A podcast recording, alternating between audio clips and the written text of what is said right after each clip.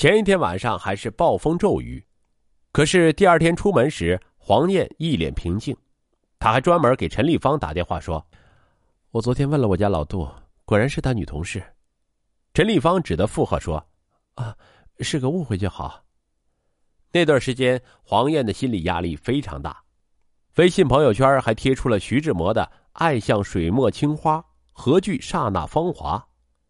虽然感觉依旧幸福，但却隐隐透出那么一丝无奈。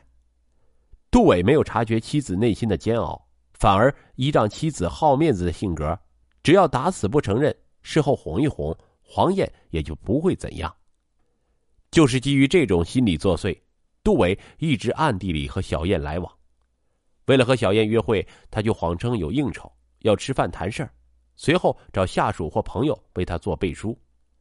有个朋友的老婆实在看不下去了，就提醒黄燕：“老杜总是让我老公去给他打掩护，你要把他看紧点黄燕气得发抖，也许是看对方对杜伟的态度有些不屑一顾，她反击道：“是不是你老公有什么事儿啊？去推到我家老杜身上？”对方被他抢白一番，暗暗的心里骂他不知好歹。这以后再也没有人在黄燕面前提杜伟出轨的事儿。黄燕知道那些风言风语都是真的。在外面，黄燕拼尽所有力气维护和睦恩爱的家庭形象，可回到家就对杜伟冷嘲热讽：“要不是我，你还有今天，我的脸都给你丢尽了。”黄燕的言行最终将丈夫的心越推越远。妻子的好面子无疑成了杜伟的春药。尽管知道黄燕对这个家付出百倍，知道自己不对，但不正常的家庭生活让他急切想寻找出口逃离，而情人的温柔乡是最好的去处。小燕曾问杜伟：“妻子为什么不追究？”杜伟自信满满的说：“他就是这么一个要面的人，只会打掉牙往肚子里吞。要是闹开，别人会笑他晒的那些幸福。”所以你就放心。可怜黄燕往日对杜伟的付出，在他眼里已经慢慢变成一个笑柄。杜伟说的不错，黄燕拼命维护家庭幸福形象，另一方面又要忍受丈夫的不忠，她的心理达到忍受极限。那段时间，黄燕经常回娘家，不想回家面对丈夫。哥哥黄建雄发现她经常像丢了魂似的，就问黄燕是不是有什么心事。黄燕一惊，以为哥哥听到什么风声，赶紧说：“别听外面人瞎说，没什么事儿，我们好的很。”这以后，她连娘家都不敢回了。有时儿子打电话回来，黄燕接的，杜明明就会问爸爸的情况。一提起杜伟，黄燕就泪水连连。儿子问他怎么了，他赶紧掩饰说：“没什么，可能太累了。”二零一六年五月的一天中午。杜伟和小燕在微信上调情时，不慎将一张半裸的女人照片发到亲友群上，群里都是黄燕的娘家人，这一下群里炸开了锅。尽管杜伟赶紧撤回了，但黄燕的很多娘家人都看见了，让他颜面尽失。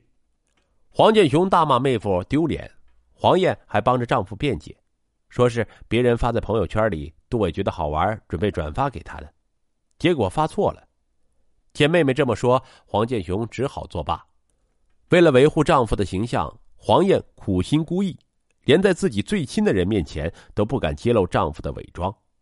这份苦楚，也许只有她才知道吧。在新人面前要面子，可关起门后，黄燕的愤怒达到极点，和杜伟大吵大闹。杜伟任由黄燕打骂一顿，让她出完气后就没事了。二零一六年六月十一日。是端午节假期最后一天，杜伟和朋友出去吃饭，中途还将黄燕叫了过去。吃完饭后，杜伟和同事约了去打牌，直到晚上十一点左右，杜伟终于回家了。此时，黄燕的愤怒已经达到了极致，他逼问道：“你真的是在外打麻将吗？你不会又找人跟你一起撒谎吧？”见杜伟没有理他，他大骂杜伟没有自制力，保证了还出轨。明明有病还熬夜，是个没用的男人。困了的杜伟有些不耐烦，问黄燕要怎样。